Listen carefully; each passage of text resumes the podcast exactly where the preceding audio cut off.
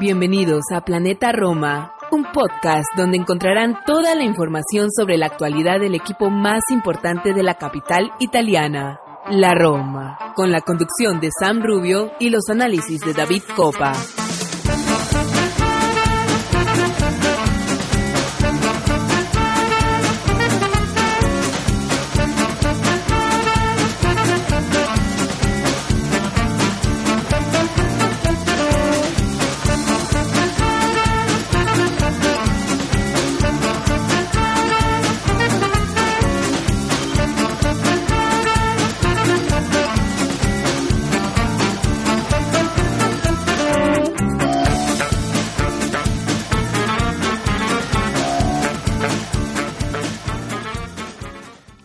Todos, tifosi y alorosi, y bienvenidos al episodio 164 de Planeta Roma Podcast. Sam Rubio les da la bienvenida. Eh, estamos grabando este episodio después de unos algunos 10 días. Les pedimos las disculpas del caso. Hemos tenido circunstancias que nos han alejado de los micrófonos. Pero aquí estamos de regreso para debatir la actualidad de nuestro equipo eh, durante el parón FIFA. Un momento para poder, digamos, analizar con cierta tranquilidad lo que, lo que viene mostrando la Roma hasta este punto de la temporada. Como siempre estamos con David Copa, editor de planetaroma.net, y vamos a enfocarnos en el tema, ¿no? El tema, el título del episodio 164 es El mal del gol. Creamos oportunidades y, y no las metemos. Esa bendita estadística del XG dice que creamos pero no metemos los goles, los actual goles. Ese creo que va a ser el tema principal de este episodio. Hay novedades sobre la renovación de Cristantes. Obviamente quiero preguntarle a David sobre la convocatoria de Roger Ibáñez a la selección de Brasil. Y también en las últimas horas han salido novedades sobre ya una posible renovación de, de Special One de José Mourinho. Así que quiero también preguntarle a David eh, sobre eso. Eh, nada, vamos a una pausa y sin más introducción regresamos con David Copa.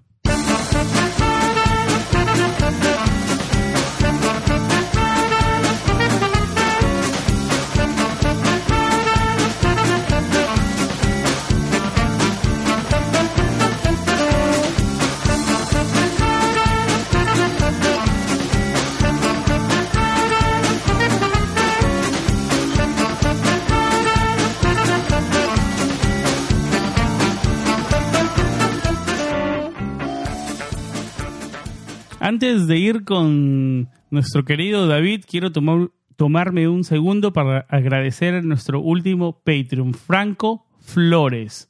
Muchísimas gracias, Franco, por unirte a nuestro proyecto. Eh, estamos muy honrados de que, de que nos sigas y bienvenido a nuestro chat de, de Patreons de WhatsApp también, que es muy ameno y, y está muy, muy activo siempre. Ahora sí, David, ¿cómo estás? ¿Cómo va todo? Un saludo para ti, un saludo para todos nuestros oyentes. Siempre un placer estar por acá por Planeta Roma, como tú lo decías.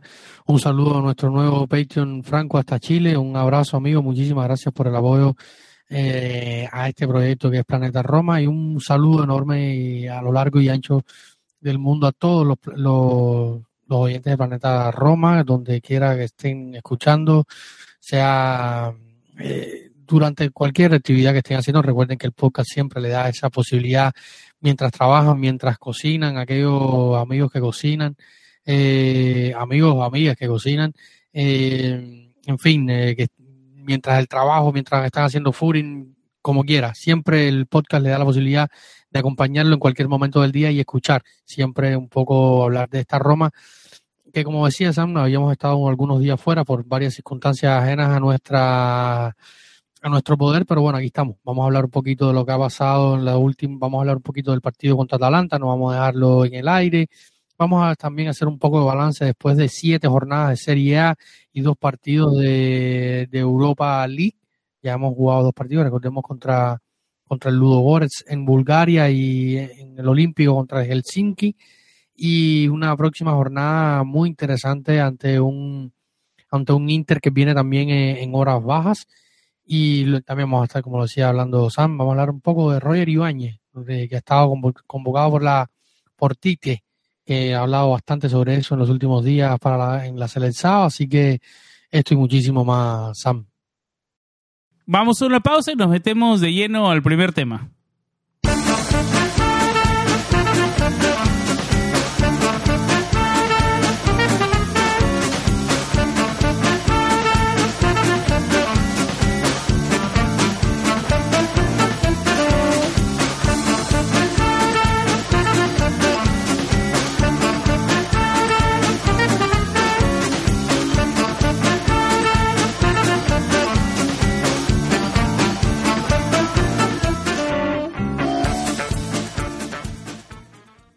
David, comencemos con el Roma 0, Atalanta 1. Ya pasaron varios días desde la amarga derrota. Eh, ¿Qué sensaciones te deja? La, creamos, creamos, creamos, no la metemos, no la metemos. Ya viene siendo repetitivo, digamos en mi opinión. No sé si estás de acuerdo. Eh, ¿Piensas que es algo del que el, equipo va, mientras que siga creando las oportunidades, el gol va a llegar? ¿O, piensas que es algo más profundo y hay algo, hay un problema estructural?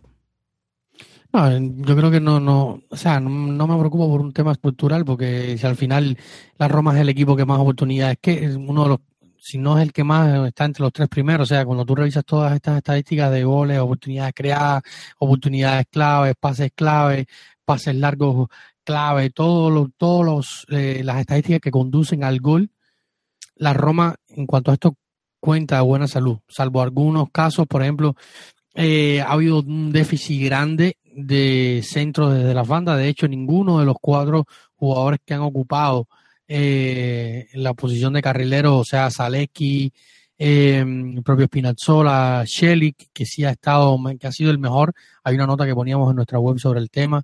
Eh, y Ricky Castro, que ahora estará fuera, vamos a tenerlo fuera por algún tiempo. Recordemos que tuvo una lesión en la misma pierna, eh, la izquierda, que es la que llegó con problemas a la Roma en aquel momento en el menisco. El menisco interno de su rodilla izquierda ha sido operado ya en San Moritz, en Suiza, con los médicos de confianza de los Freaking. Estará eh, entre 30 y 45 días fuera. Yo soy de los que piensa que probablemente ya lo, lo veamos después del Mundial eh, si se recupera bien, quizás pudiera estar algunos días antes convocado, no, no creo que, se vaya a arriesgar mucho. Eh, lo cierto es que Ricky había venido teniendo demasiados minutos, llegó a tener más, o sea, en las últimas tres temporadas, contando todas las competiciones, 8.000 minutos eh, en las piernas, no, no es poco. Y entonces, o sea, volviendo al tema inicial, ha habido problemas, sobre todo en las bandas, para en cuanto a al flujo de centros positivos a, los atacantes, sea Tami. Pero eso da señales de que es un problema estructural, entonces, David. Hay un problema en las bandas, pero el resto del funcionamiento del juego ofensivo eh, funciona. Y el defensivo, eh, porque ha visto cómo nos cómo entran por el medio campo. Pero la Roma, la Roma es el equipo que más ocasiones crea en la Serie A y que menos ocasiones eh, recibe. Y es el, es el equipo, es el segundo equipo que menos presiona después de la Juventus también. Eh, o sea, el juego de Mourinho, esto lo, hemos hablado varias veces aquí. La Roma no es, no es el Torino de Juric ni la, ni la primera versión del Atalanta de Gasperini. Vimos una versión completamente diferente eh, del Atalanta de Gasperini en el Olímpico, un equipo que espera. Y la Roma juega a esperar la Roma es un equipo que juega en bloque bajo, cerrado, para potenciar lo mejor que tiene, que es defender en su área y salir eh, a las contras con varios jugadores. Uno, Roger Ibáñez, que es el segundo jugador, el segundo defensor dentro de la Serie A con más acarreos eh, defensivos, llevando, o sea, llevar el balón desde defensa a ataque es el segundo solo por detrás del chino Martínez Cuartas de la Fiore eh, estaba Ramani por ahí, eh, y el otro creo que era Stefan de Bray, eran los cuatro. Vamos a hablar de Ibáñez más adelante y su llamado a la selección también. Sí, ha tenido un inicio de temporada brutal, Roger. Eh, entonces, hay, hay cosas positivas, claro, hay negativas. Yo creo que una de las negativas, primero que todo, es lo que estamos hablando, el mal del gol, no se ha notado, la Roma es el equipo que más disparos a los palos ha mandado en este inicio de temporada, 6. Recordemos que la pasada temporada lo de Tami con el palo fue un idilio negativo. O sea, fue, llegó a ser el segundo, el tercer jugador en Europa. Ahora llegamos a Tami, ahora llegamos a Tami. eh, Tami llegó a ser uno de los, de los tres jugadores en Europa que más disparos a los palos había mandado. Y en este inicio de temporada está calcando su rendimiento de la temporada pasada. Tami, o sea, tiene siete partidos en Serie A, dos goles. Luego terminó firmando la mejor temporada para un delantero de, de fichaje de la Roma, o sea, un nuevo delantero de la Roma en su primer año, marcó récord, o sea, todos Esta temporada marcó frente al Empoli, ¿no? Pero se nota que está falto de confianza, ¿viste? Y se mete, eh, termina los partidos, se va a social media a pedir un poco de perdón. Eso es típico de falto de confianza, que tú dices, bueno, se le va a abrir el arco. Pero ¿cuándo, no? Porque tiene que ser ya. Yo sé, lo bueno es que estamos al inicio de la temporada, o sea... No, pero los puntos de ahora cuentan igual y son los que eh, eh, históricamente los que sufrimos al final. Claro, pero queda temporada, o sea, no, no podemos armar una catástrofe desde ahora. Estamos en la jornada 7, si tú me dices, estuviéramos en la jornada 20 y ya no hay, no hay, no hay remedio, hay remedio. O sea, y sobre todo porque es una temporada que fue para noviembre y vuelve a, arrancar en enero. Eh, vamos a tener varios días fuera, hay, hay un margen para, para recuperarse.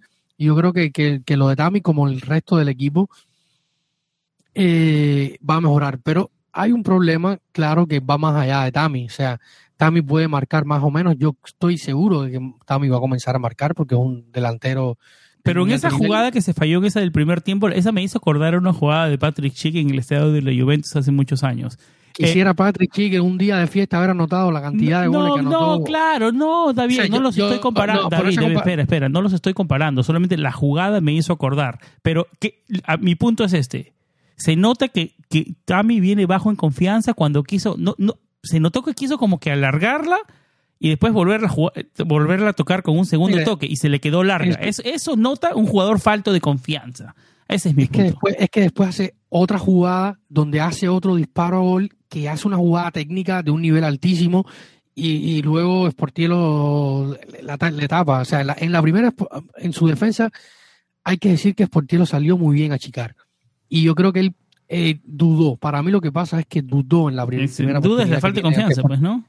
Dudas un segundo en ese. Puede, o sea, pero, pero es, una jugada, es una jugada puntual. Eh, o sea, puede ser, puede pasar.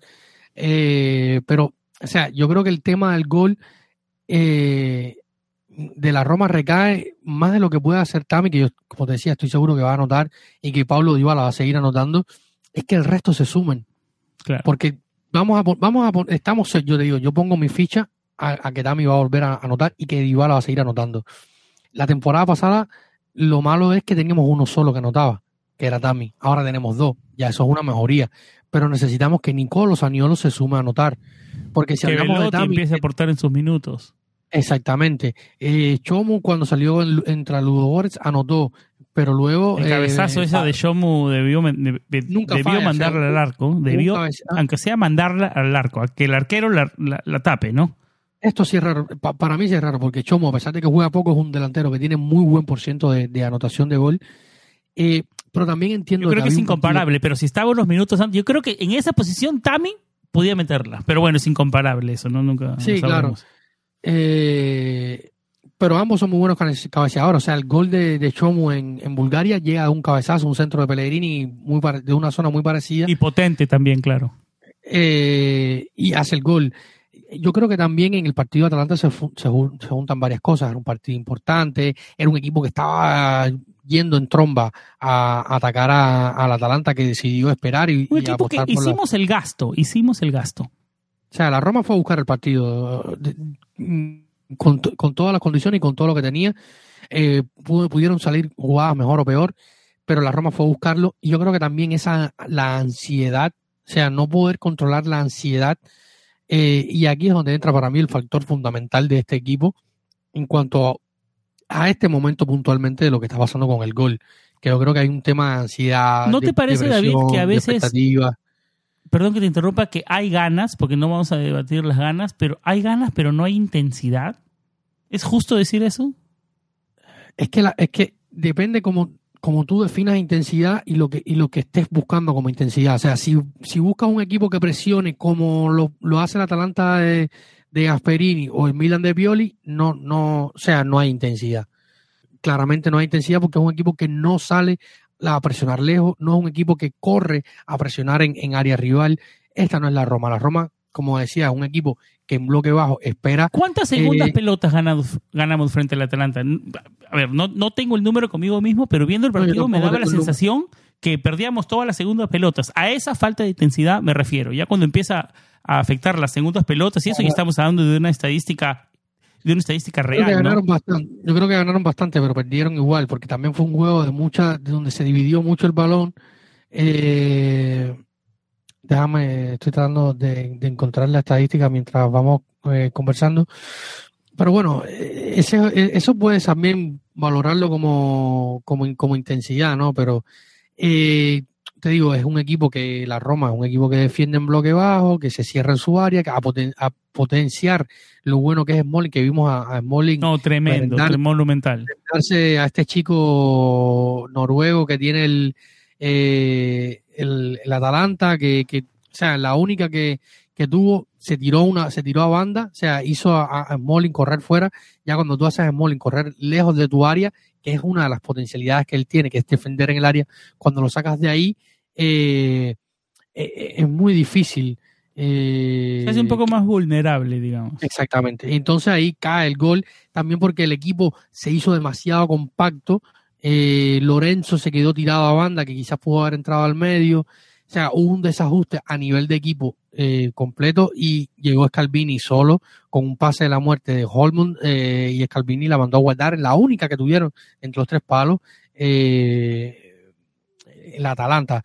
Entonces yo creo que, te digo, depende como tú definas intensidad, depende de lo que se vea, depende de lo que busque. O sea, yo vi una Roma intensa contra, contra Atalanta, vi una Roma intensa contra Cremonese, vi una Roma intensa contra Salernitana, vi una Roma intensa eh, contra Helsinki, por ejemplo.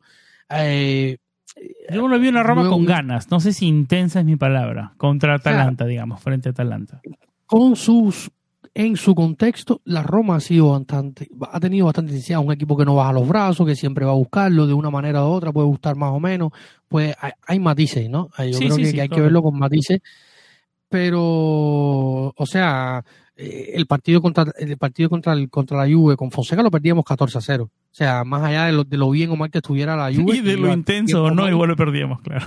Eh, exactamente. O sea, porque es una cuestión de actitud, de mentalidad, de ir, de proponer. Ya, contra el partido contra Udinese no había nada que hacer. O sea, eh, cuando te encuentras con un resultado como ese y que, y que el rival cada vez que tira el arco hace gol, eso sí te, te, te noquea pero eh, este equipo, yo lo he dicho varias veces, sobre todo en nuestro grupo de, WhatsApp de Patreon y, también lo he comentado en Twitter otras veces, este equipo ha ido evolucionando y yo creo que, que, también el plan inicial se trastoca, lo conversamos acá en el último episodio de, podcast.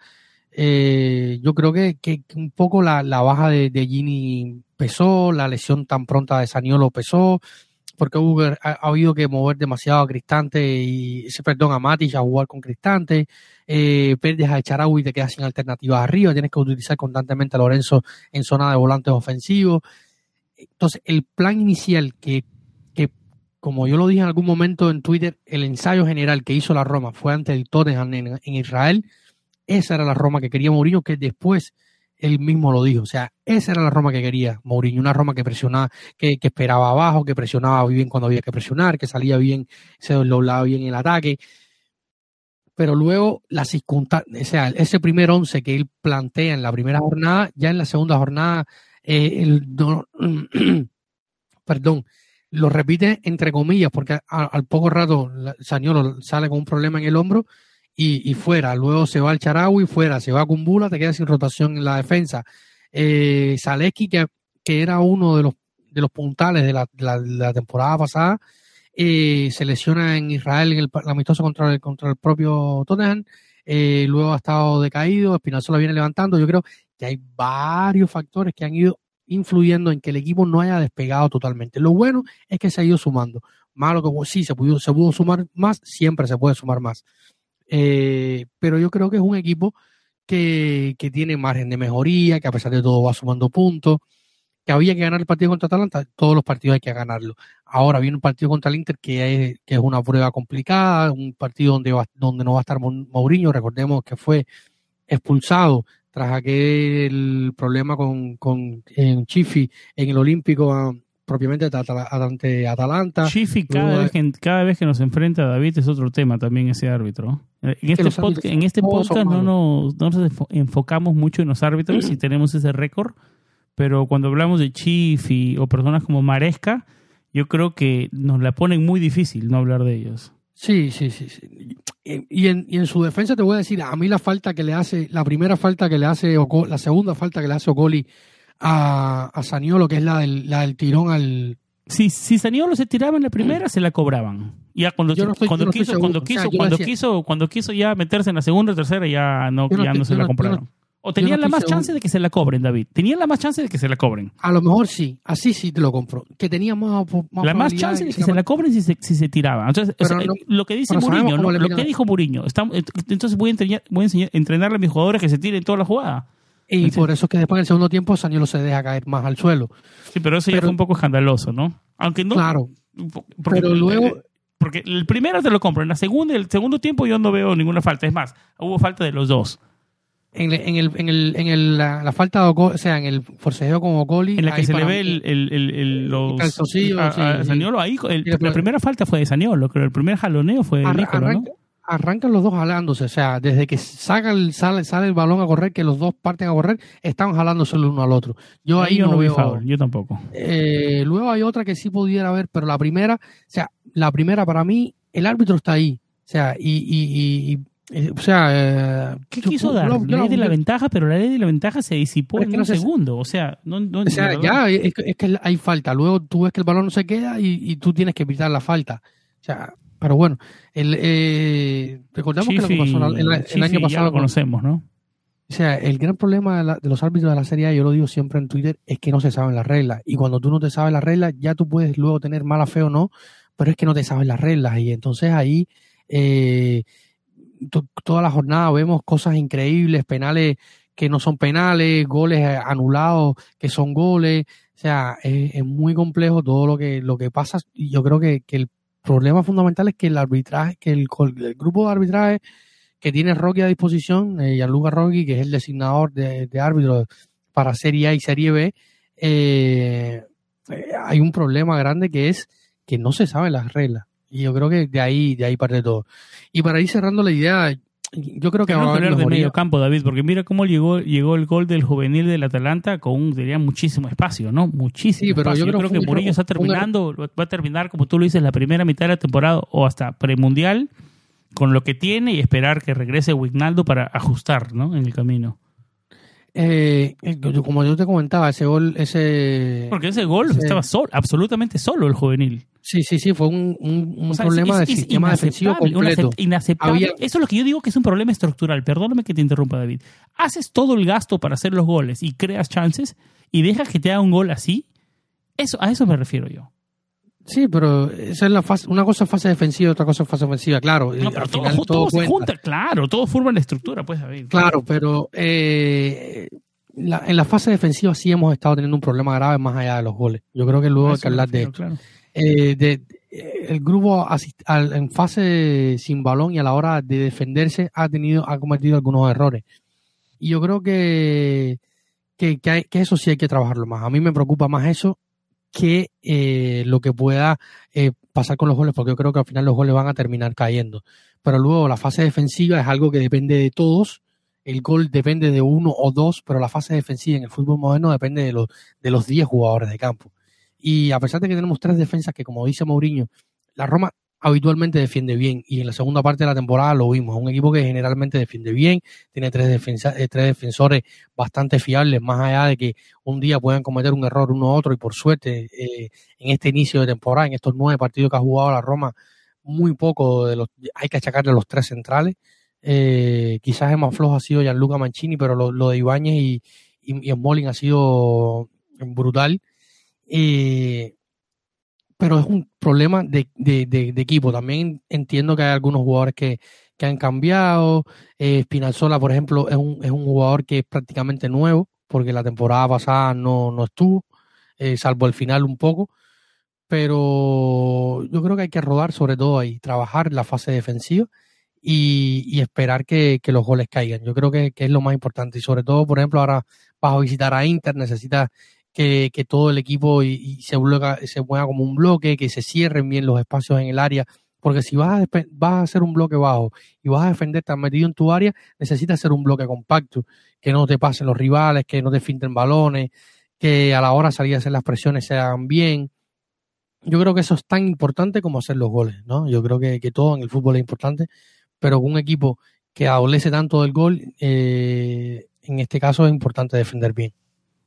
Vamos a una pausa y regresamos con el tema de la posible renovación de Brian Cristante.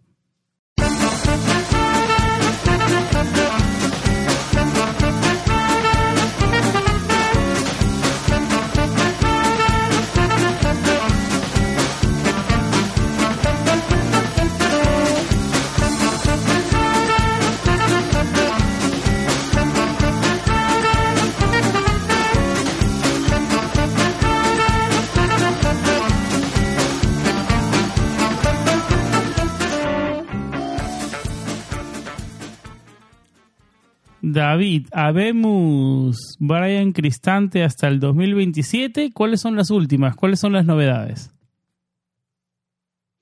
Bueno, algo que se venía cocinando ya hace algún tiempo eh, dentro del plan de renovaciones que tiene Tiago Pinto sobre su escritorio.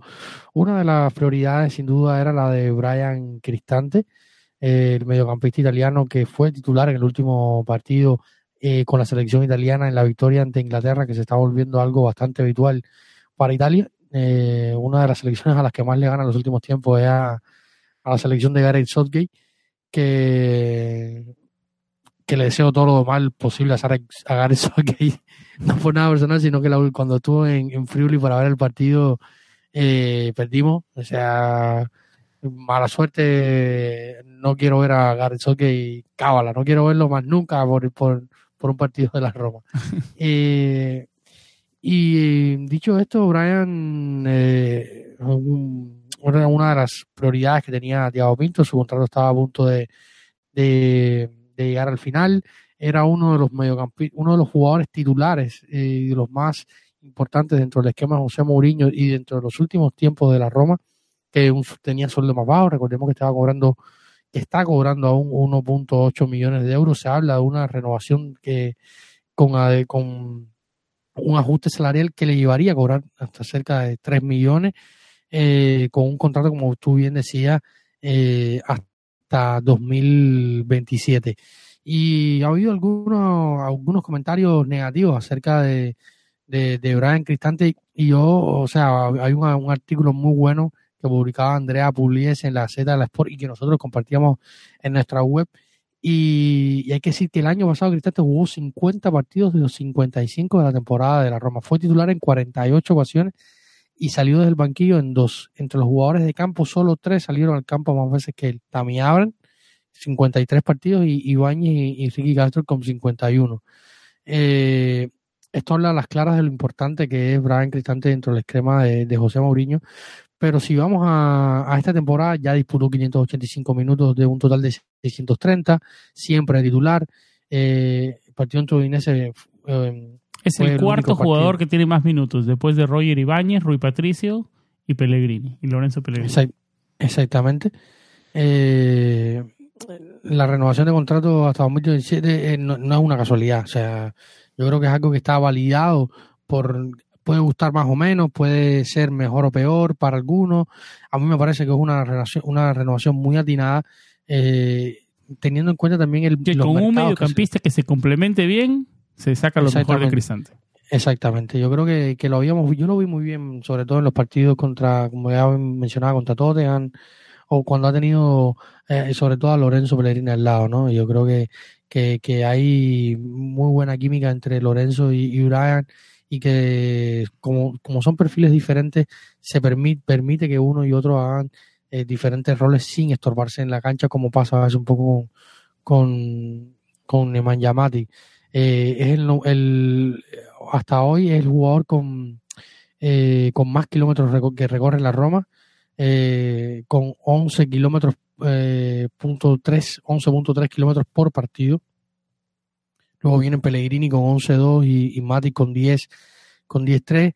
eh, tiene la mayor cantidad de pases, los mismos que Ibáñez dentro del equipo, eh, de los cuales ha acertado 175, una buena tasa de acierto, sin duda, más del 80%. Segundo balón con más balones recuperados dentro del equipo, con 41, Pellegrini, 41 con Pellegrini. solo, solo es mejor Ibáñez, que también vamos a estar hablando por delante de él. Si ves que estamos hablando de todas las estadísticas, están Cristante Ibáñez, Cristante Ibáñez y, es el segundo que más duros ha ganado con 44. Otra vez es mejor eh, Roger Ibáñez. Eh, yo creo que, que, la evolución de Brian, un jugador que era netamente ofensivo en Bergamo con Gasperini, eh, fue retrocediendo en el campo primero con Di Francesco, luego con, con, Fonseca, quien lo llevó incluso más atrás a jugar en la línea de defensores, que lo expuso bastante, pero sobre todo ante la afición y hoy es un jugador que, que, es un gran mediocampista. Para mí, a mí me encanta ahora en Cristante como mediocampista. Lo, extrañé siempre y eché de menos que no jugara más adelante en el campo porque creo que tiene una pegada increíble. Eh, siempre, que tuvo que estuvo en zona, bueno, podemos recordar el gol, por ejemplo, contra Salernitana en Salerno, donde nos da la victoria, la primera victoria de la temporada en Serie A, eh, con un gol desde fuera del área. Yo creo que es un magnífico eh, pateador de balones, lo que estando siempre tan lejos y teniendo otras funciones, se le ha restado mucho, se le ha anulado mucho esa, esa cualidad que tiene eh, Brian de, hacer goles de larga distancia, pero yo creo que, que, y también teniendo en cuenta, ¿no? Hay algo que hay que tener en cuenta, que lo hemos hablado acá y lo hablamos hace un par de programas, sobre todo cuando salió el tema del, del final fair play, ah, financial fair play, ni para eso sirve, ni para ser pronunciado sirve, eh, que pone a la Roma en una situación bastante complicada en cuanto a los, a los mercados, ¿no? Y tener que renunciar a un mediocampista, tener que salir a buscar otro, y cuando tienes un mediocampista de corte internacional, eh, sea mejor o peor, ya. Con muchos minutos encima. Exactamente, eh, un jugador con, con experiencia, que, que nunca, nunca ha alzado la voz, o sea, ha tenido cinco o seis jugadores que han jugado mucho menos que él en las últimas temporadas, cobrando más que él, y nunca hemos visto a Brian Cristante quejarse en lo absoluto de nada. Eh, Muchos minutos encima para su relativa corta edad. Exactamente, un jugador que debutó súper joven, con, con Alegri, de hecho, en el Milan. Tuvo eh, experiencia por Portugal también, con el Benfica. Sí, estuvo en el, justamente en el Benfica con, con Thiago Pinto, que yo creo que eso también ayuda a, que su continuidad en la Roma. O sea, hay muy buena relación con Thiago Pinto, su agente, Beber Rizzo, que es el mismo de, de Gianluca Mancini y David de Fratesi, por ejemplo.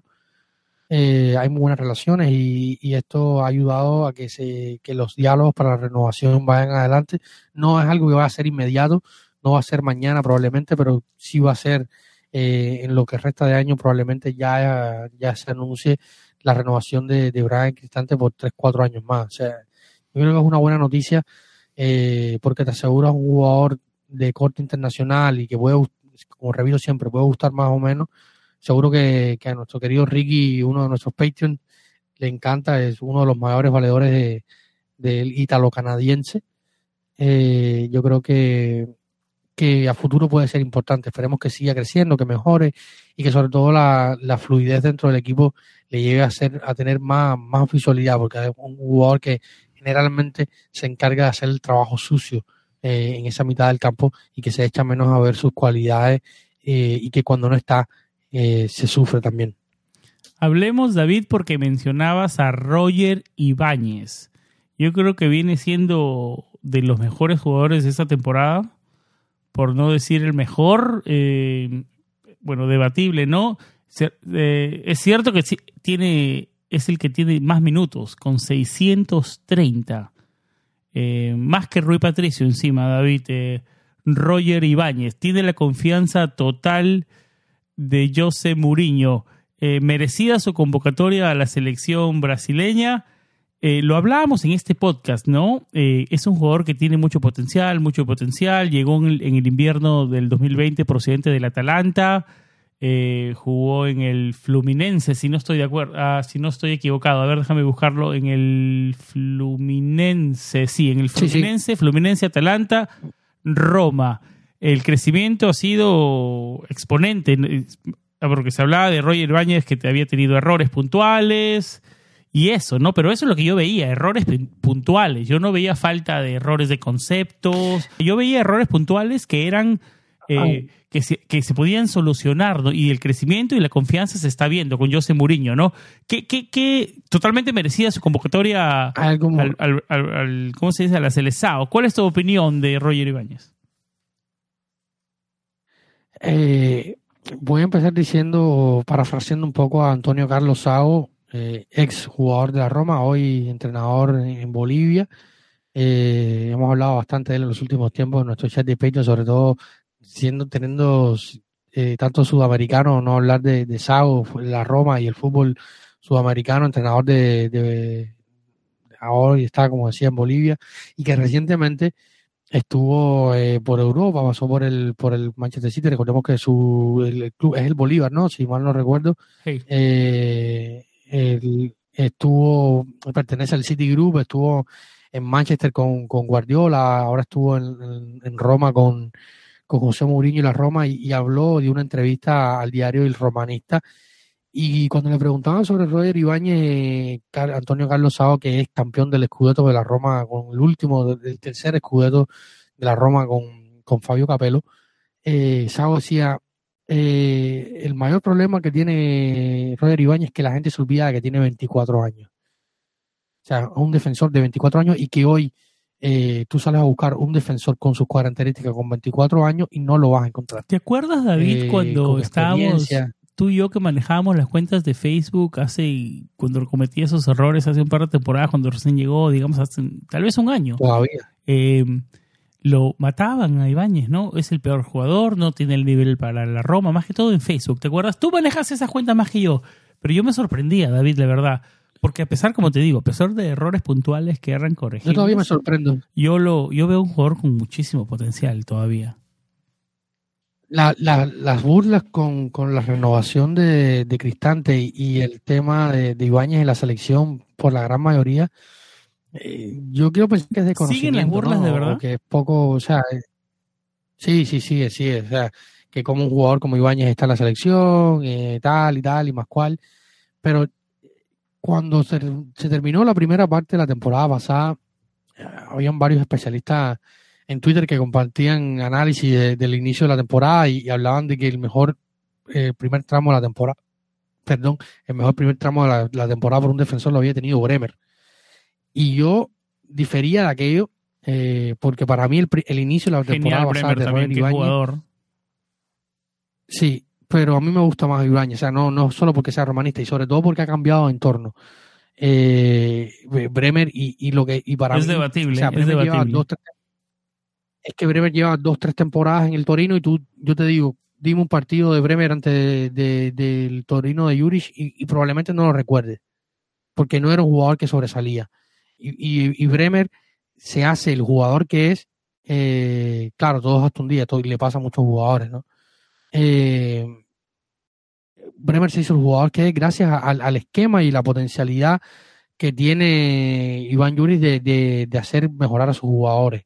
Y, el caso de, de, Bremer no fue, no fue menos, o sea, eh, lo hizo con, por ejemplo, con, con Faraoni, con Sacañi, con, con, con, varios jugadores que uno, por ejemplo, uno se quedó en el, en el Gelas, el otro se fue a la Lazio, hoy Bremer está en la Juve, pero ese, ese, esa, esas características de futbolista brasileño que tiene Bremer, siendo central y potenciado en un esquema como el de, como el de Iván Juric, te daban esa espectacularidad que hoy en la Juventus, más allá de que esté más bien o más mal, no te la da porque es, un juego completamente, eh, radicalmente opuesto, o sea, diametralmente opuesto.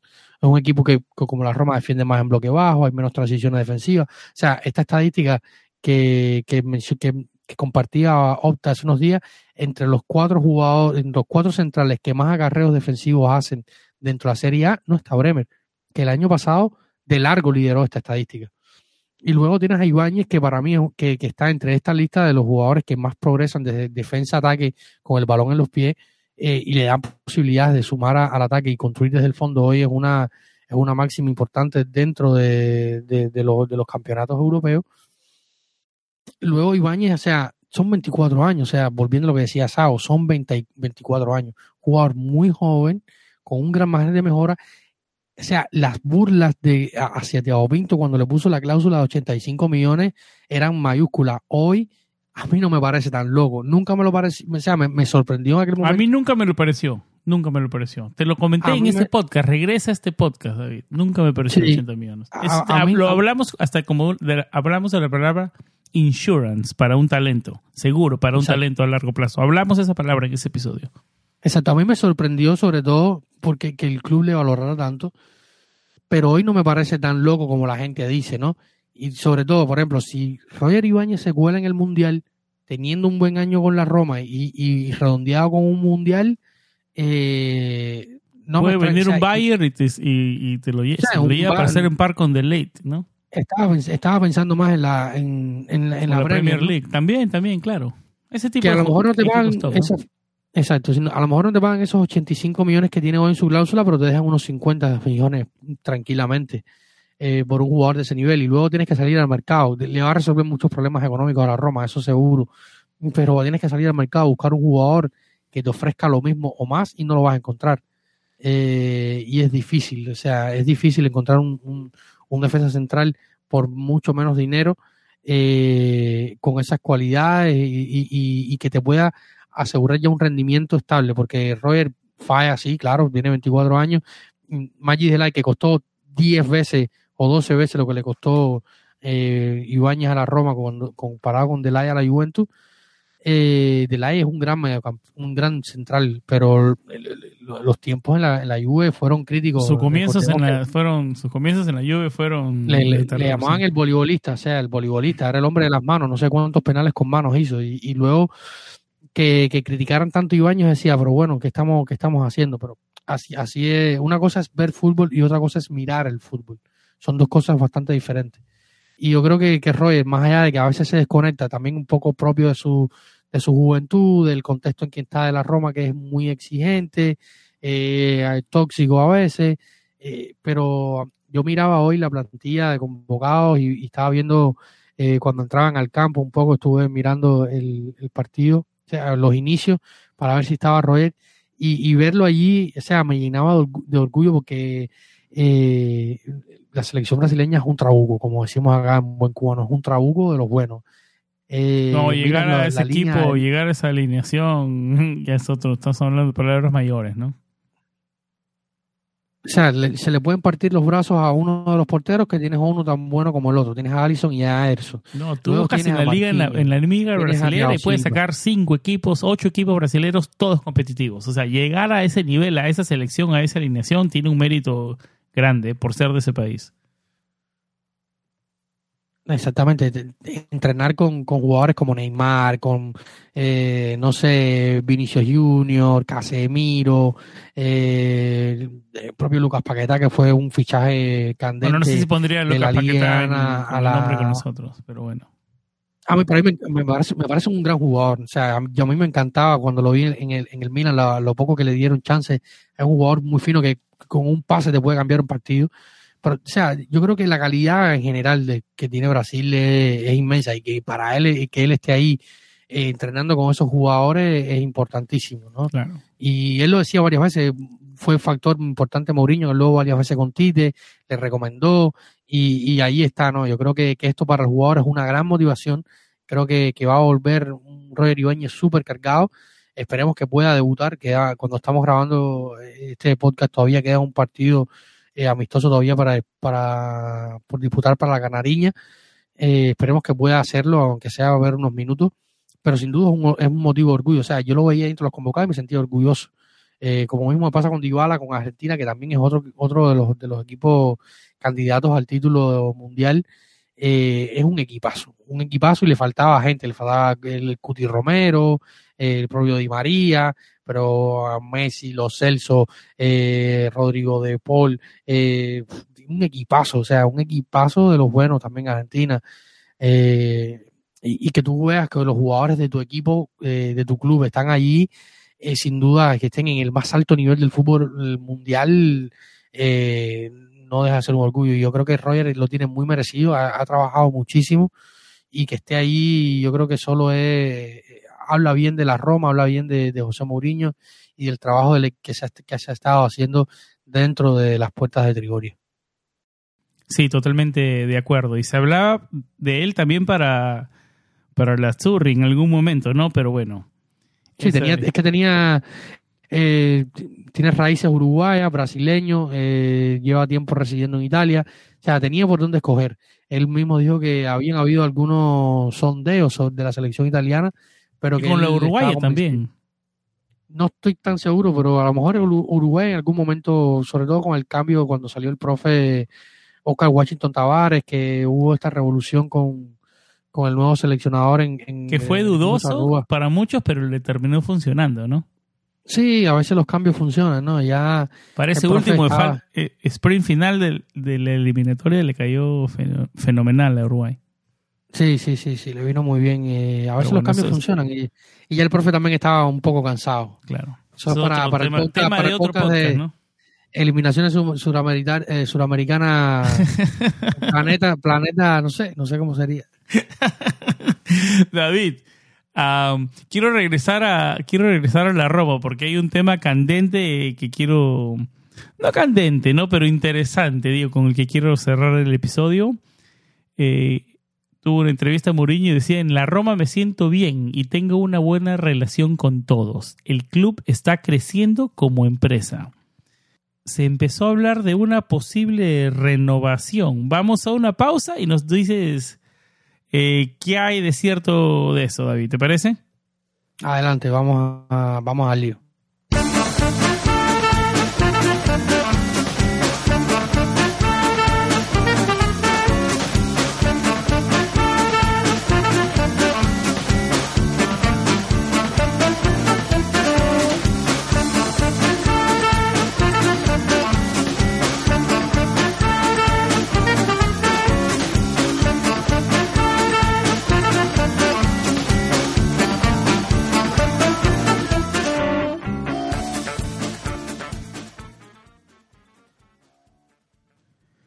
Originalmente The Special One llegó por tres temporadas, David. Estamos, digamos, llegando a la mitad de su contrato original y empiezan a salir novedades de una posible extensión. ¿Qué nos puedes decir sobre el tema, David? Sí, este, este viernes el diario Lego, eh, propiamente el periodista Francesco Balsani, eh, hablaba, o sea, citaba esta misma entrevista que, tú comentabas, que eh, donde se le galardonó por los 22 años de carrera en Portugal, en, un, al mar, en el marco de un evento que, que hacen ahí para el fútbol portugués, donde fueron premiados varias personas que están dentro del fútbol luso.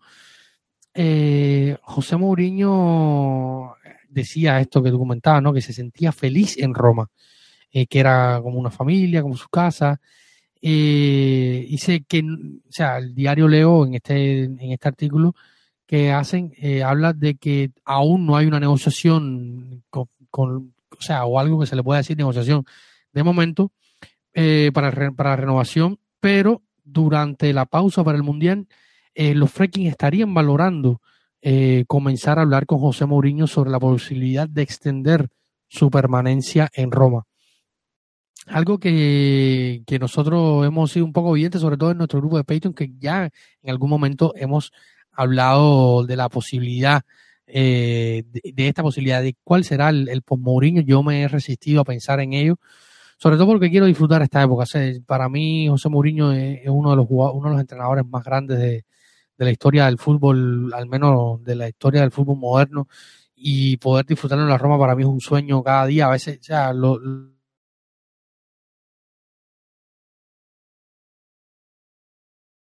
Yo a veces veo a José Mourinho dando una entrevista hablando de la Roma ya en el postpartido eh, y, me parece increíble. Lo mismo me pasa con Dybala. O sea, cuando veo a Dybala, como hizo el gol en el partido ante Empoli, me parece surrealista que la Roma esté con, con, con gente de la elite eh, del fútbol mundial dentro del campo vistiendo nuestros colores. O sea, me parece surrealista y lo disfruto muchísimo. Ya luego, esto es un tema que podría dar para debate, ¿no? Porque a muchos les gusta José Mourinho, otros no, tiene defectos, yo mismo lo he criticado, a veces me parece un poco cabezón y, testarudo, pero sin duda es un tipo que ha cambiado mucho el club para, para bien. eh, sobre todo en la mentalidad de trabajo, en la forma de hacer, en lo que ha, que ha aportado. O sea, estamos hablando de 11 o 12 ya, eh, sumando la temporada pasada y lo que va de esta, de 11 o 12 llenos completos en el Estadio Olímpico. Sea, yo no recuerdo algo así desde que tengo uso de, razón romanista. 12 partidos con llenos completos.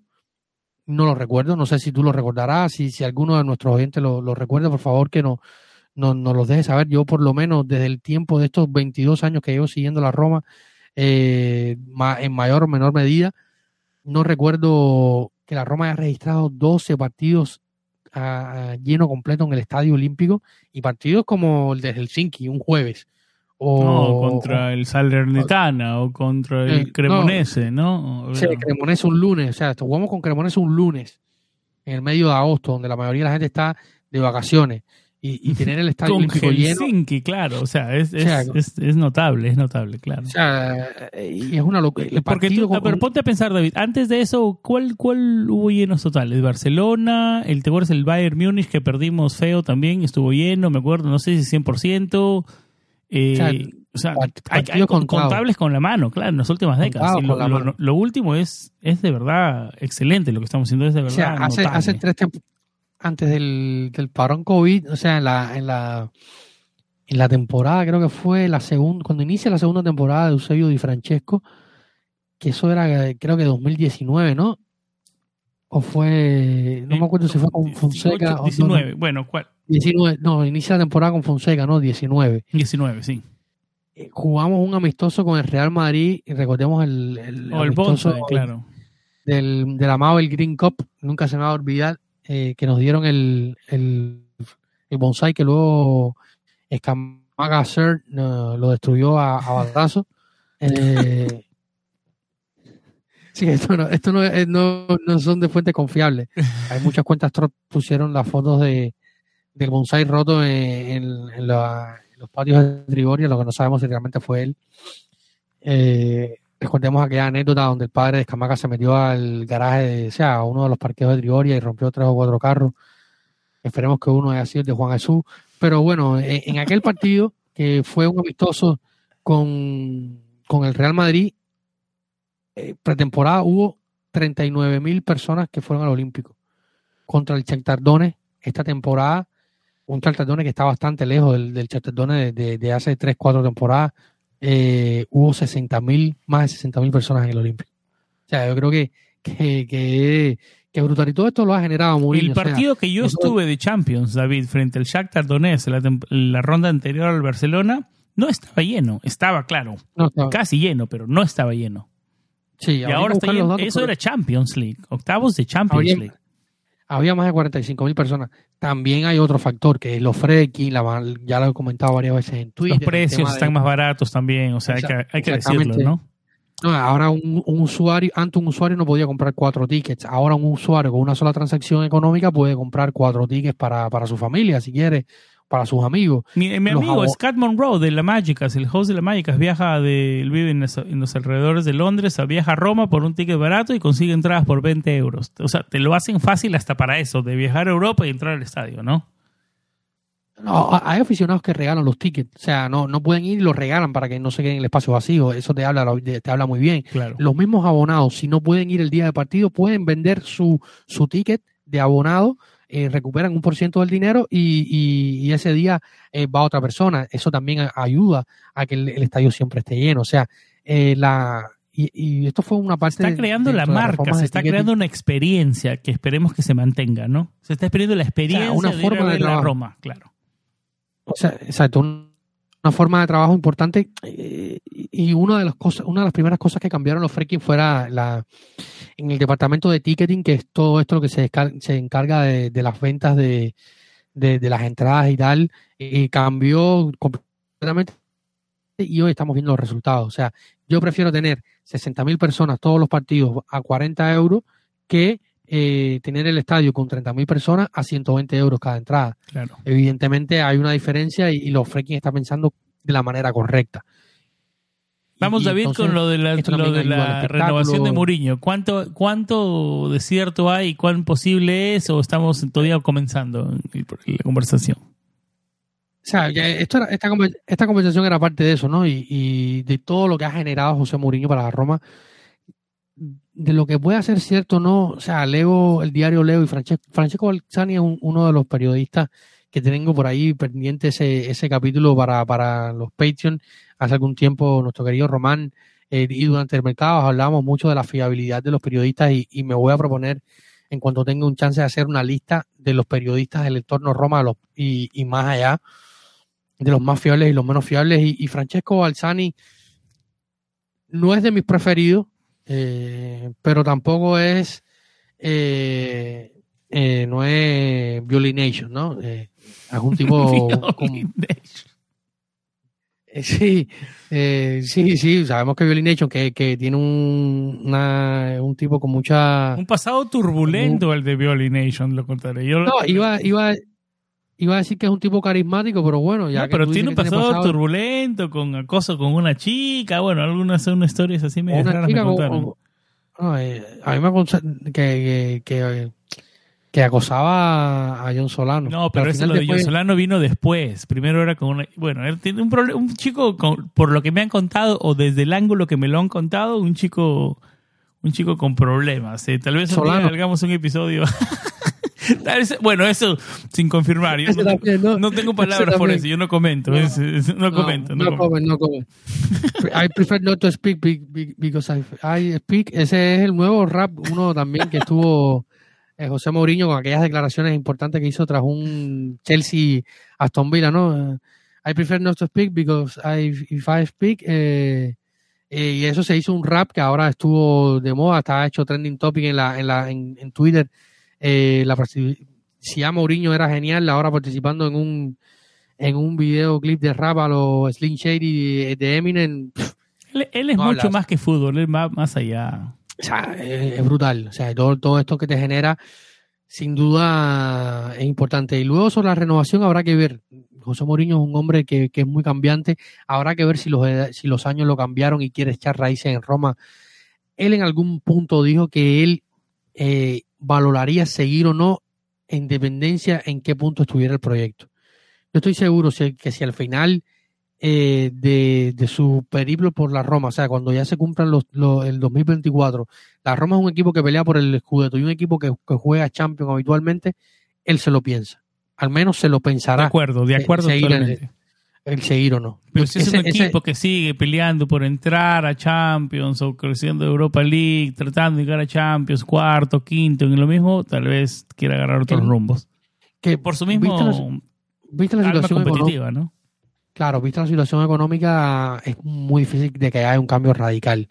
Sobre todo en cuanto a salir y comprar, hacer barbaridades. Pero, pero con, con, con, compras inteligentes se puede luchar sí. arriba. Si seguimos, con, si seguimos con Pinto, sí. Yo creo que se puede mejorar. Si, si, si finalmente tenemos la ilusión del estadio, vienen nuevos sponsors, ya, ya hemos salido de la bolsa, ya es oficial que la Roma no cotiza en la bolsa de valores del mercado italiano. Ya hoy solo quedan dos clubes italianos que cotizan en la bolsa, uno la Juventus y el otro la Lazio. Eh, la Roma no está más en la Piazza Safari, no, no, no tiene nada que ver con eso y esto ayuda muchísimo a, en cuanto a las cuentas, a tener, mmm, o sea, los fracking ahora tienen una mayor, eh, mayor flexibilidad para conseguir inversionistas. Exacto, tienen y no, más ten, y no tener que no tener que rendirle cuentas a nadie. Exactamente, no tienen que rendirle cuentas a nadie, no tienen que hacer las cuentas públicas y los balances públicos, estos económicos, cada todos los meses y publicarlo. O sea, pueden trabajar, si ellos ya trabajan en silencio, ahora van a trabajar aún más en silencio. Y el proyecto del estadio en Pietralata está avanzando. Eh, salió un tío de un sobrino de uno de los ex dueños de, la, de las áreas de Pietralata, Pietralata que quería reclamar, pero eh, no hay no hay no hay nada que hacer. Ya hoy está estuvo Roberto Gualtieri eh, gobernador de, de, del municipio o sea de la de Roma de la región de Lazio Roma de la capital italiana. Estuvo en el en el Roma Atalanta de, del último fin de semana y allí habló ya el proyecto se va a presentar en nada se va a hacer oficial probablemente en este mes ya de octubre. Estamos a 24 de septiembre grabamos este podcast probablemente en la primera quincena de octubre, como estaba previsto, ya se, pre se presente el, boceto eh, del estadio y, y, vamos adelante. Yo creo que si se llega al estadio y hay ciertas condiciones que se van creando, José Mourinho, mm, tengo pocas dudas de que al menos se lo va a pensar. Ya luego, si se concreta o no, habrá que ver. Pero que pudiera darse, yo creo que sí. La Roma estaría en una posición de hacerlo ganar, digamos, ¿no? Exactamente. Si él está en una posición de, de, seguir ganando más, porque ya ha ganado con la Roma. Ya, ya haber ganado con la Roma se dice, para, lo estamos diciendo fácil, pero es algo que es tremendamente difícil. Eso lo sabemos tú y yo más que nada. ¿no? O sea, eh, es un peso importante lo que tiene del lado suyo Mourinho.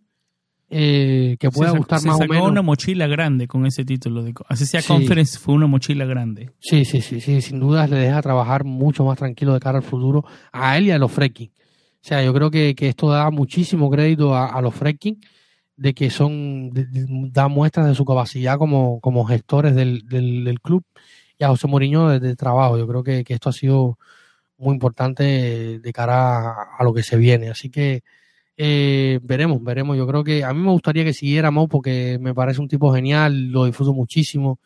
Y más allá de, de, la, de la táctica, que en algún momento eh, sí me deja de ver, estoy de acuerdo a veces menos en, en algunas elecciones en cuanto a la plantilla y la gestión de la misma, pero yo creo que para un año más, quizá una extensión de un año con opción un segundo, eh, para terminar de consolidar una mentalidad completamente ganadora y hacer este grupo eh, y mejorarlo más, a mí me gustaría. Luego ya también habrá que ver qué, qué, es tu, valor, o sea, porque la gente hoy habla de Roberto de Cherby y yo, aunque estimo muchísimo a Roberto de Cherby, después de que salga Mourinho para, para llenar estos zapatos hay que buscar a alguien de, de, de, mucho coraje, ¿no? Yo creo que una figura importante también de cara al futuro.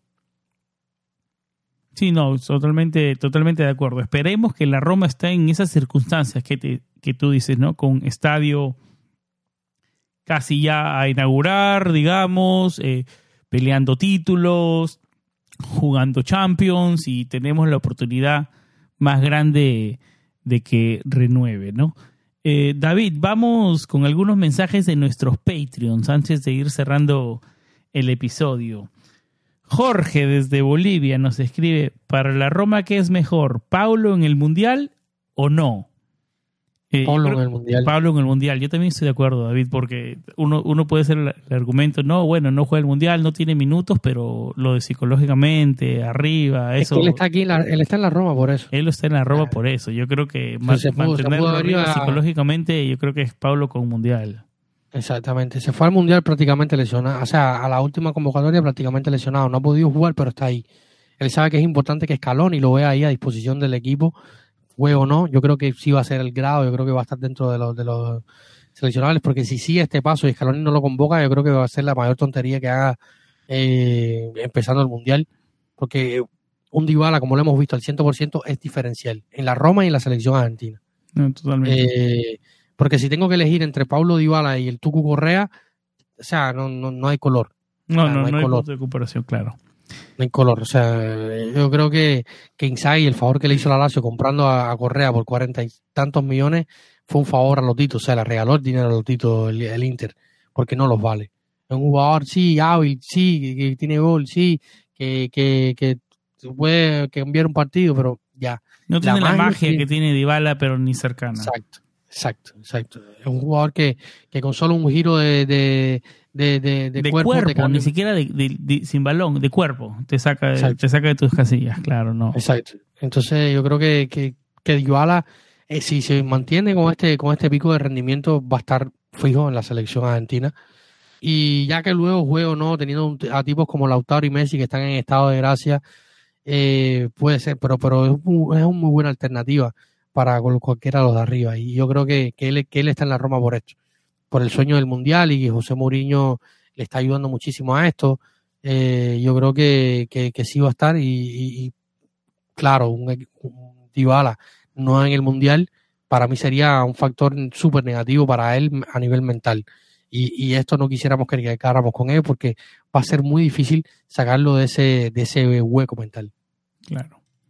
Lo mismo caería con Tammy Abraham. Nos escribe Jorge también. Tammy se siente presionado por Velotti, porque hasta en algunos chats que, de los que estoy incluido decían es momento de sentar a Tami y meter a Velotti. Yo creo que si tengo que adivinar, yo creo que tú estás del lado de que dejar a Abraham y que le, darle la confianza y que el, arco se va a abrir. Yo creo que todavía estoy ahí, sí, todavía, pero no sé cuánto más crédito le quede, porque pasan las fechas y tiene que demostrar un poco más Tami, ¿no? Porque cuando un jugador, a ver, está bajo de confianza, a veces también es bueno estar sentado un rato para tomar otro aire y levantar, ¿no? Lo bueno que tenemos a Velotti, que es un, un jugador, digamos, probado, ¿no? Hace unos días me escribía Martín y me, me decía, oye, cuéntame un poco del béisbol, eh, eh, enséñame un poco del béisbol. Y, desde aquí le mando un abrazo a Martín. Y en el béisbol hay una máxima, o sea, no, escuchará Iván, que es uno también de nuestros eh, Patreon y que Nika y seguidor de, de, la, de la MLB, las grandes ligas. Y dentro del béisbol, por ejemplo, que, sea, es una analogía un poco difícil porque son deportes completamente diferentes, ¿no? Pero en el béisbol, por ejemplo, hay una máxima que dice que a tu mejor bateador, que en este caso es el cuarto bate, nunca se sienta.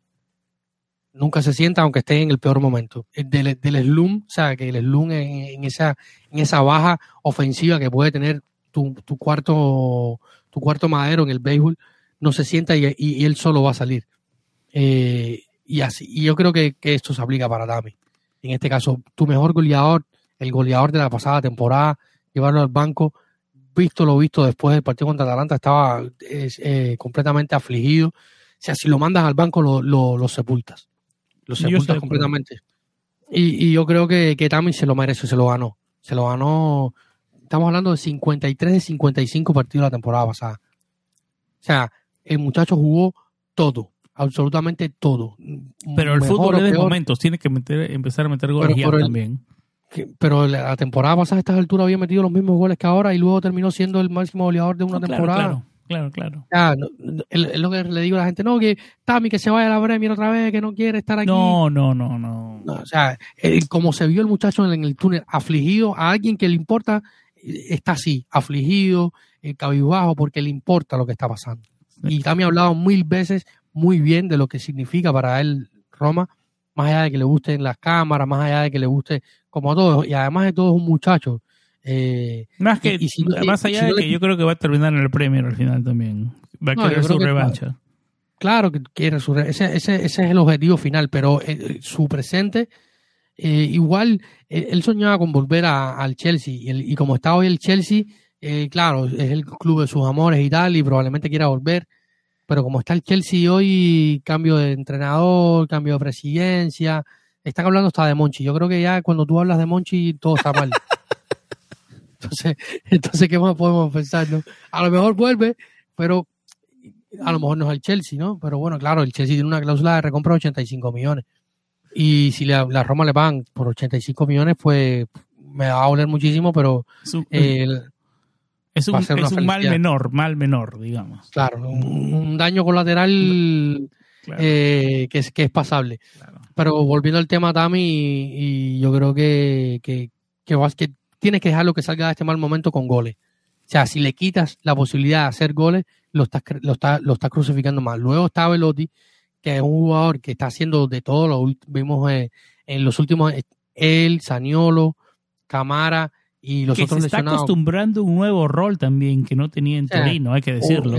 exactamente, lo vimos que cuando, cuando jugó de titular estaba arrastrándose sobre el campo, porque no hizo pretemporada y no hacer pretemporada te cuesta. Estos días de varón le vienen brutales a, Andrea. Estuvo entrenando, eh, había un grupo de, de jugadores, Saniolo, Spinazzola, Pellegrini, Cumbula, el, eh, el Charawi.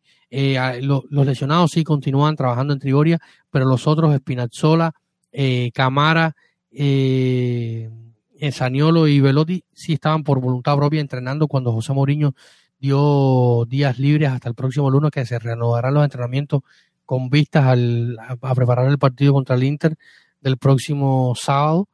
Eh, y se vio una foto que se hizo muy popular en las redes sociales del mundo romanista, que era él corriendo con un cronómetro en la mano, eh, valga la redundancia, cronometrándose eh, el tiempo de, las carreras, su resistencia y tal. eso habla muy, muy bien a de, lo profesional que es Andrea, pero eso no quita que no ha hecho pretemporada. Y luego la otra alternativa era Chomu, pero para sabemos que para hablar de esto es llover sobre mojado porque Mou no le no cuenta mucho con él. O sea, todo se reduce a que esperar que también esté, que vuelva, que vuelva al gol.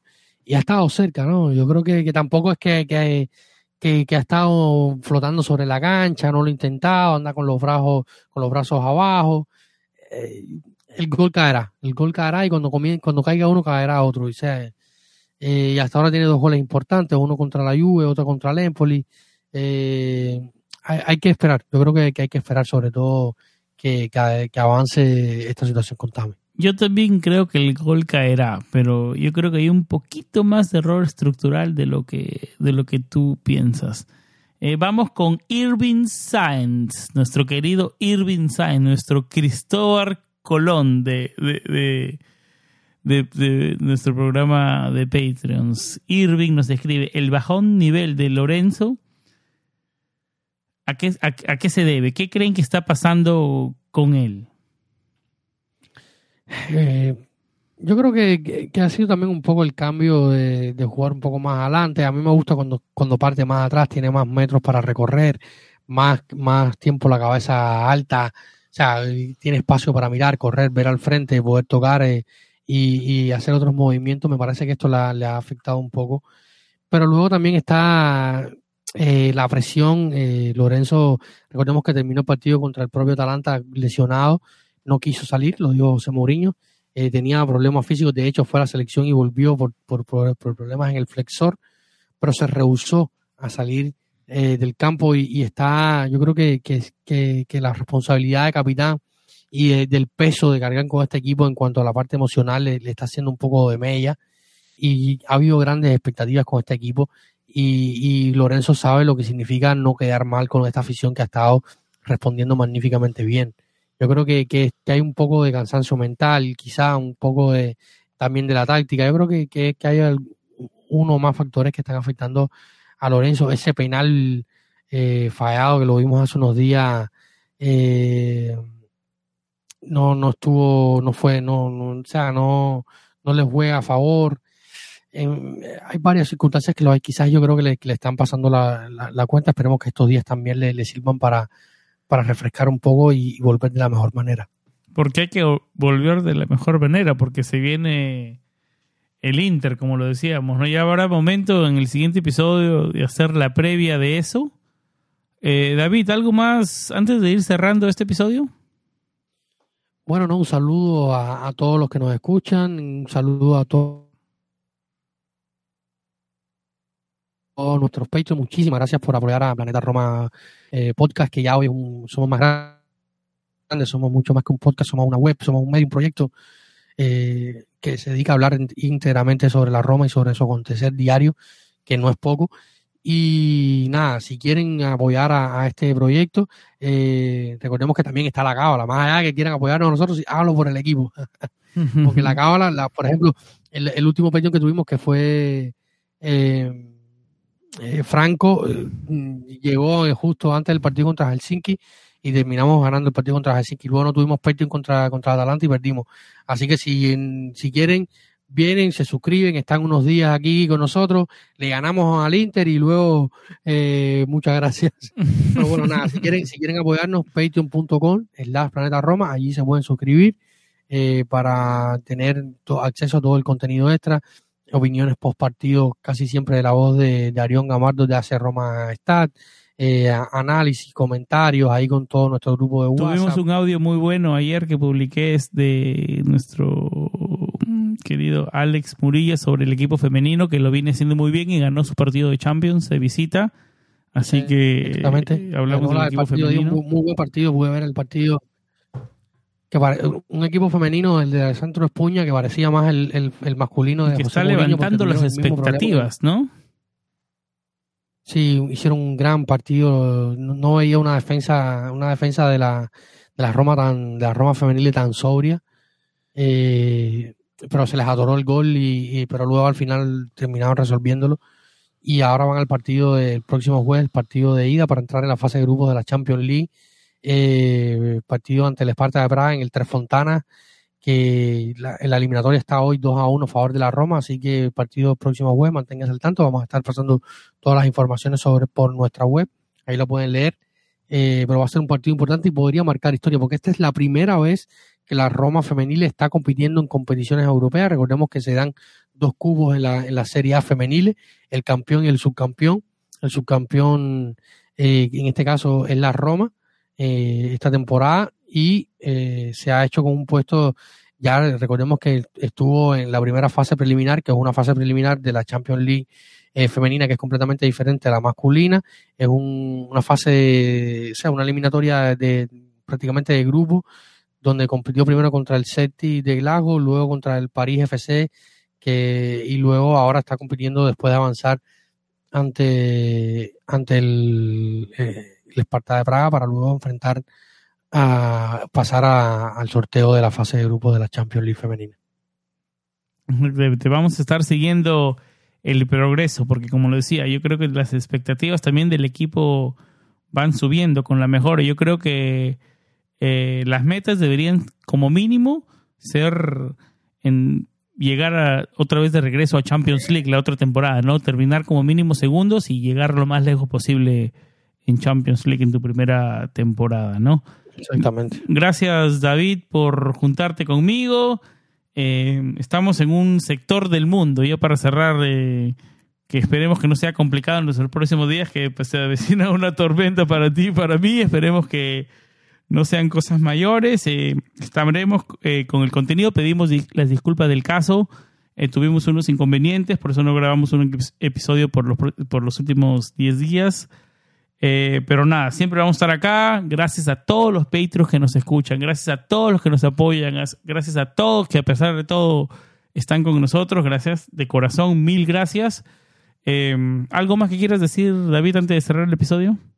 No, no, ya, hemos hablado bastante, así que nada, un saludo a todos, tengan un excelente fin de semana, una gran semana por delante. Esperemos que seguro que sea, como decía, sea mejor que la nuestra, que esperamos un, una tormenta tropical por acá, por estos lares, y esperemos que, que todo salga bien y tengan un gran inicio de semana. Y luego lo estaremos hablando por acá en el próximo episodio para hacer una previa del partido contra el Inter, ya con alguna más eh, probable, plan, probable alineación, que puede pasar, Mourinho expulsado, en fin. Eh, ¿Cómo no se me están ausente. haciendo de larga estas fechas FIFA, David? Te lo tengo que decir antes de cerrar.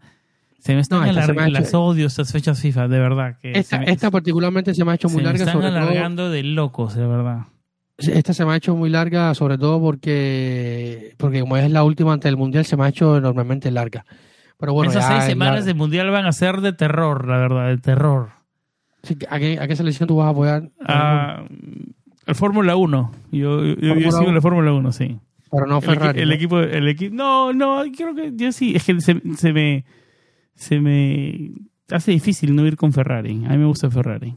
Sí. Sí. A Leclerc le dieron una camiseta de la Lazio. Sí, creo. pero yo creo que no la aceptó con mucho cariño. La aceptó medio serio que por, Carlos por- Sainz- por compromiso. Y Sainz creo que cogió una eh, de la Juve también. ¿Es verdad eso? A mí me gusta Carlos Sáenz. Es- si me dices que, que cogió una de la Juve, me gusta mucho. menos. A mí me gustaba mucho su padre. El padre de Carlos Sáenz, sí, sí, sí. Sí, era piloto de, de la... A mí me gustaba mucho el rally. Ah, mira, mira, mira. Ah, no sabía esa, no te la tenías guardada. Sí, porque yo era mucho de, de... Ah, se me escapa ahora el, el finlandés, porque yo soy mucho de los, de los finlandeses en la Fórmula 1. Raikkonen. Primero, primero fui muy... Eh, Mika. Cuando todo el mundo era Schumacher, yo era Mika Hakkinen y ahora, de- y luego fue de, de, de Kimi. Eh, Mr. Frío, un crack. Y Yo fui muy Schumacher, ¿para qué te diré? a mí Chumi no me caía muy bien. O sea, tenía un, un- ese clásico alemán que ¿Y tenía. ahora este quién eres? ¿Ahora de los de ahora? No, ahora no tengo, ¿sabes? No tengo, un- no tengo un favorito. Simpatizaba un poco con, con Richardo por su forma de ser, me pareció un tipo Carismático, súper- ¿no? Pero Sí. se ha bajado el nivel un poco, ¿no? Sí, está, esper- esperaba está, más co- de le él. está costando. El cambio de O sea, cuando- la salida de Red Bull creo que le costó a mí. O sea, cuando no esperaba, no- cuando no esperaba nada de él, subió mucho. Y cuando esperaba mucho de él, después bajó demasiado. Verstappen lo está haciendo medio aburrido esta temporada, ¿no? A mí, a mí Verstappen lo veo y, y su, y su, o sea, lo, lo, que, lo que me transmite emocionalmente su carro no me, no me, no me agrada. pero lo que, Pero es un gran piloto. Lo que, lo que corre el tipo y la estrategia, y parece que la, la estrategia de- del equipo Red Bull Eh, Buenísimo. A ver, se, se lo ha comido a Ferrari este año, ¿no? O sea, ahí está comenzando ya, desde ahí ya comenzaron a ganar. Bueno, ya Sí, creo que los Ferrari están apuntando al otro año, ¿no? La escudería, obviamente. Siempre, Ferrari siempre está apuntando al otro año. Ah, cerramos el episodio con algunos minutos de, de Fórmula 1. No lo teníamos, Estaba- ni, no lo teníamos ni en el guion ni por ensueño. El cabalino rampante siempre está apuntando siempre la temporada que viene. Se parece a alguien que yo conozco, pero bueno, no vamos a hablar más de eso. Y la noticia del día, no me quiero despedir, eh, el grande, un grande se retiró, y un grande, un grande que marcó, me cargó mi carrera, a ver, mi vida, porque yo soy fanático del tenis, Roger Federer. Lo quería mencionar en el podcast, eh, no, te lo mencionaba antes del episodio, ¿no, David? No, no había sentido un, no lo había sentido tanto desde que se retiró Totti, de Rossi y ahora Roger Federer. Se retiró Ya. un grande de verdad. Yo estaba, yo estaba preparado para, para ello, así que no. Claro, ya o sea, no me- no me- no me- claro. no, era algo inevitable, o sea, no me cogió por sorpresa. Y, y Rafa Nadal es el próximo. Tuve la suerte, Eh. tuve la suerte de ver a los dos. Tuve la suerte de decir que he visto a los dos y voy a tratar de ver a todo. Rafa otra vez. Antes de su Tienes que ver a. bueno, y, a- has visto a Noble también, por supuesto. No, he visto a Nole también en el US Open, he visto a Andy Murray, he visto, he tenido la suerte de ver tenis decente. Bueno, tengo tengo el, el abierto de Miami cerca, ¿no? He visto a Gasquet, Sí, claro. me encantaba Gasquet de los argentinos Gaudio, Nalbandián, me encantaba Gaudio. Hice el revés de Gaudio, el revés de Gasquet de una mano. Sí. Vamos a- estamos hablando de, a ver, en este- se han juntado mis tres temas, ¿no? Tenis, Fórmula 1 y, y fútbol en, en este podcast. De eso puedo el, hablar. tenis, el tenis no es muy fuerte, el tenis no es muy fuerte. Lo. Lo veo, lo veo, pero no es muy, no es muy fuerte. Nos van a matar los que nos siguen, los que nos, los que nos están siguiendo hasta el final. Muchísimas gracias. Por aquí vamos cerrando. Eh, nos extendimos David y yo. Eh, esperemos que se termine esta fecha FIFA de una vez para que regrese la Roma. ¿Y de qué manera? Frente al Inter, ¿no? Siempre con vibras positivas y como siempre lo más importante, Forza Roma. Chao.